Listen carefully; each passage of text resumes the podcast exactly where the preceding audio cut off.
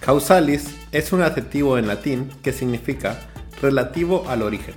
En este podcast exploraremos de dónde vienen las cosas comunes con las que interactuamos diariamente y que tal vez nunca te preguntaste su origen. Los eventos que llevaron a su creación, que muchas veces parecen ser casualidad, pero nunca lo son. Por eso vamos a tomar un pequeño viaje detrás de las causas históricas, descubrimientos científicos y avances tecnológicos que forjaron las cosas cotidianas. Nosotros somos José y Eduardo y esto es Causalis.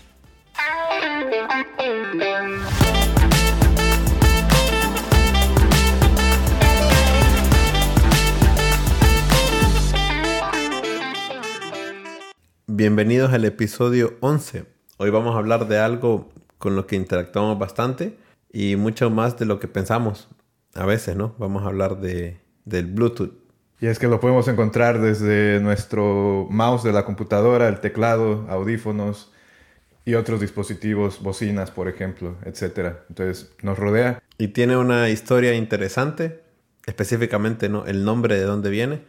Para empezar, si lo traducimos al español, porque está en inglés, significaría eh, diente azul. Y vamos a ver de dónde viene este nombre y de dónde viene también, obviamente, la, la tecnología y cómo ha llegado hasta donde hasta el día de hoy.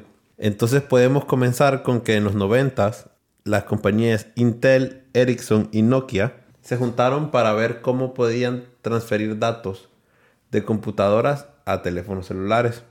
Por eso estaba Intel, que era de computadoras, y Ericsson y Nokia son dos compañías de países nórdicos, Ericsson de Suecia y Nokia de Finlandia, de telefonía móvil. Empezaron a crear este, ideas de cómo hacerlo inalámbricamente y mientras estaban como desarrollando las ideas, uno de los ingenieros que trabajaba ahí le tenían que poner un nombre al proyecto, ¿no? Entonces siempre ponen nombres como internos y claramente esta persona pues tiene una afición por la historia y dijo, bueno, eh, vamos a llamarlo Bluetooth porque había un rey danés que se llamaba Harald Bluetooth. Fue rey del, 910 al 985 y fue rey de Dinamarca y de Noruega. En realidad fue el que unió el reinado de Dinamarca y el reinado de Noruega. Entonces, basado en esta analogía, él dijo, bueno, él fue el que unió Dinamarca y Noruega y nosotros queremos unir eh, las tecnologías del teléfono con la computadora. Entonces el proyecto se llamó Bluetooth. De ahí viene el nombre. Se pensó que era temporal y que luego las oficinas de marketing iban a traer un nombre mucho más cool, pensaban ellos, ¿no? Y pasó que sí, hubieron buenas propuestas, se pudo haber llamado Radio Wire o PAN, que significa Personal Area Network, pero estos nombres tenían algunos problemas de derecho de autor, ¿no? Ya se habían utilizado en otros lados. Entonces fueron descartados y al final quedó Bluetooth. Y claramente hicieron un buen marketing de, de ello.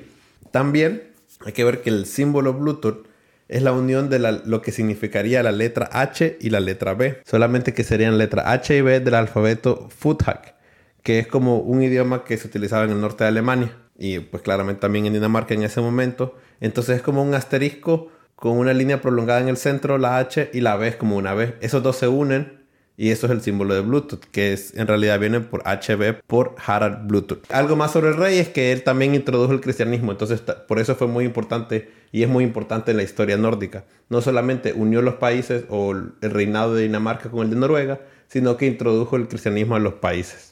Y es interesante también mencionar lo que hay detrás de esa tecnología inalámbrica de Bluetooth, porque obviamente no es la única y tiene una larga historia. Podemos irnos totalmente atrás hasta 1860 cuando Maxwell, el famoso físico, predijo teóricamente y luego demostró la existencia de ondas electromagnéticas, que son la base para esta comunicación inalámbrica. Después Hertz, basamos el nombre de las unidades de frecuencia en él, en 1888 confirmó estas ondas electromagnéticas. Años después, 1895, Guillermo Marconi, que lo conocemos más como el inventor de la radio, de hecho fue el primero que recibió en código Morse una onda de radio transmitida por un transmisor a 2.4 kilómetros de distancia. Y así llegamos hasta el siglo XX, donde se empezó a perfeccionar esta transmisión, cuyo funcionamiento básico es hay un transmisor que envía información superponiendo esta información en una onda portadora y un receptor que recibe la onda y la desencripta y recibe la información o el paquete de información que estaba ahí.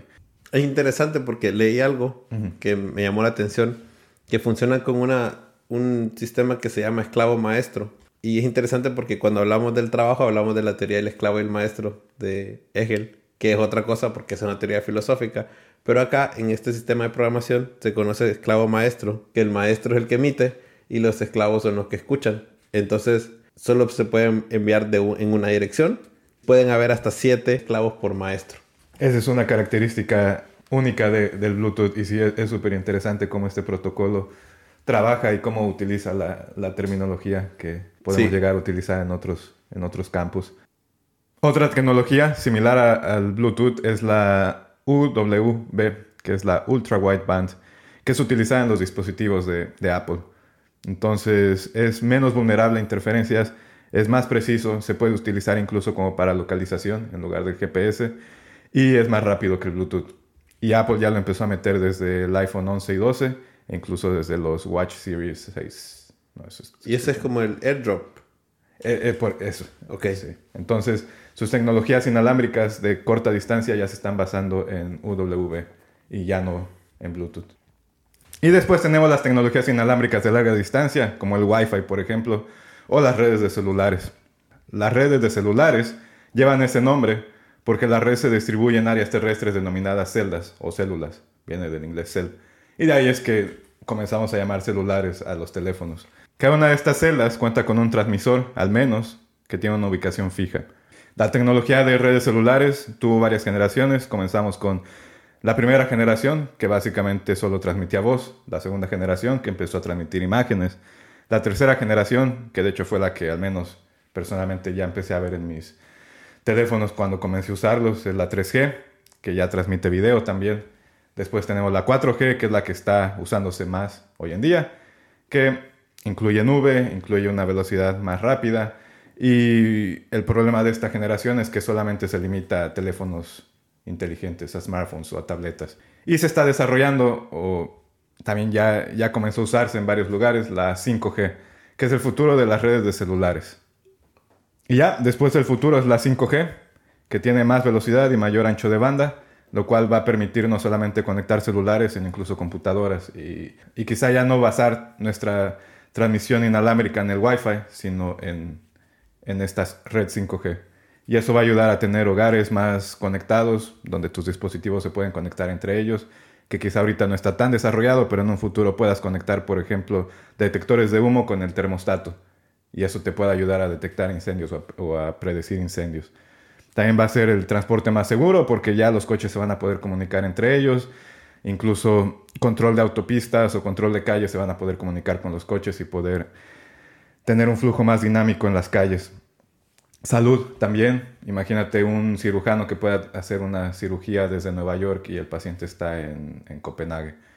Con la 5G va a ser posible.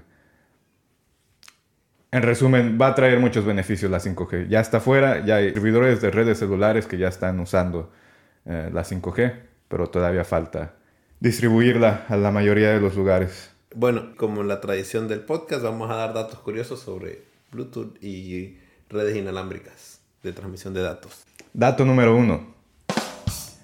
En abril de 2017, hermano Pietro Semoli, de Venezuela, disparó una señal inalámbrica a 382 kilómetros de distancia, entre dos montañas de los Andes venezolanos. Esto tiene récord de la distancia más larga a la que se ha transmitido una señal de Wi-Fi. Dato número 2. El primer dispositivo con Bluetooth salió en 1999 que eran manos libres de la marca Ericsson. Dato número 3. Los Emiratos Árabes Unidos tienen la conectividad móvil más rápida a una velocidad de 134 megabits por segundo de descarga. Dato número 4.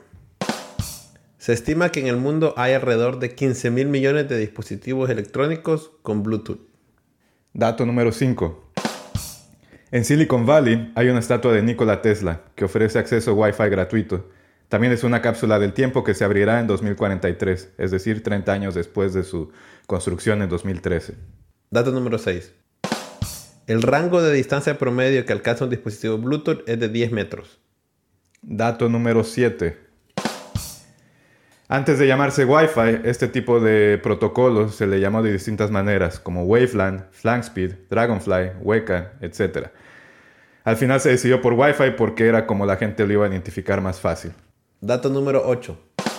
El Bluetooth originalmente fue pensado solamente para transmitir datos de computadoras a celulares. Dato número 9. Ya hablamos del 5G, pero también ya se está desarrollando el 6G, el cual va a facilitar inteligencia artificial, realidad virtual y realidad aumentada, y está planeado que se libere en 2030. Dato número 10. Hay una leyenda que cuenta que el rey Harold Bluetooth murió debido al impacto de una flecha en su recto. Y bueno, podemos ver cómo el Bluetooth nos ayuda tanto hoy en día, ¿no?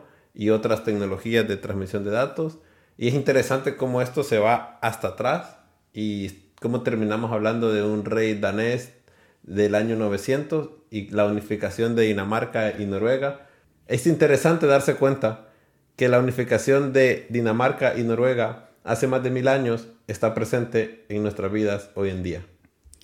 Y también podemos ver cómo la necesidad que tenemos como sociedad de comunicarnos o de transmitir información nos lleva otra vez a esta evolución exponencial. En el caso de la tecnología inalámbrica, una vez que los requisitos básicos fueron cubiertos, comenzamos a buscar formas de que la experiencia mejorara. Al final se trata de acercarnos a quienes se encuentran lejos. Y como decía el Premio Nobel de la Paz, Christian Lange, la tecnología es un sirviente útil, pero un jefe peligroso. Gracias por escucharnos y recuerda seguir nuestra página en Instagram, causalis-podcast. Y seguir, compartir y calificar este podcast en Spotify y Apple Podcasts si te gustó. Hasta la próxima.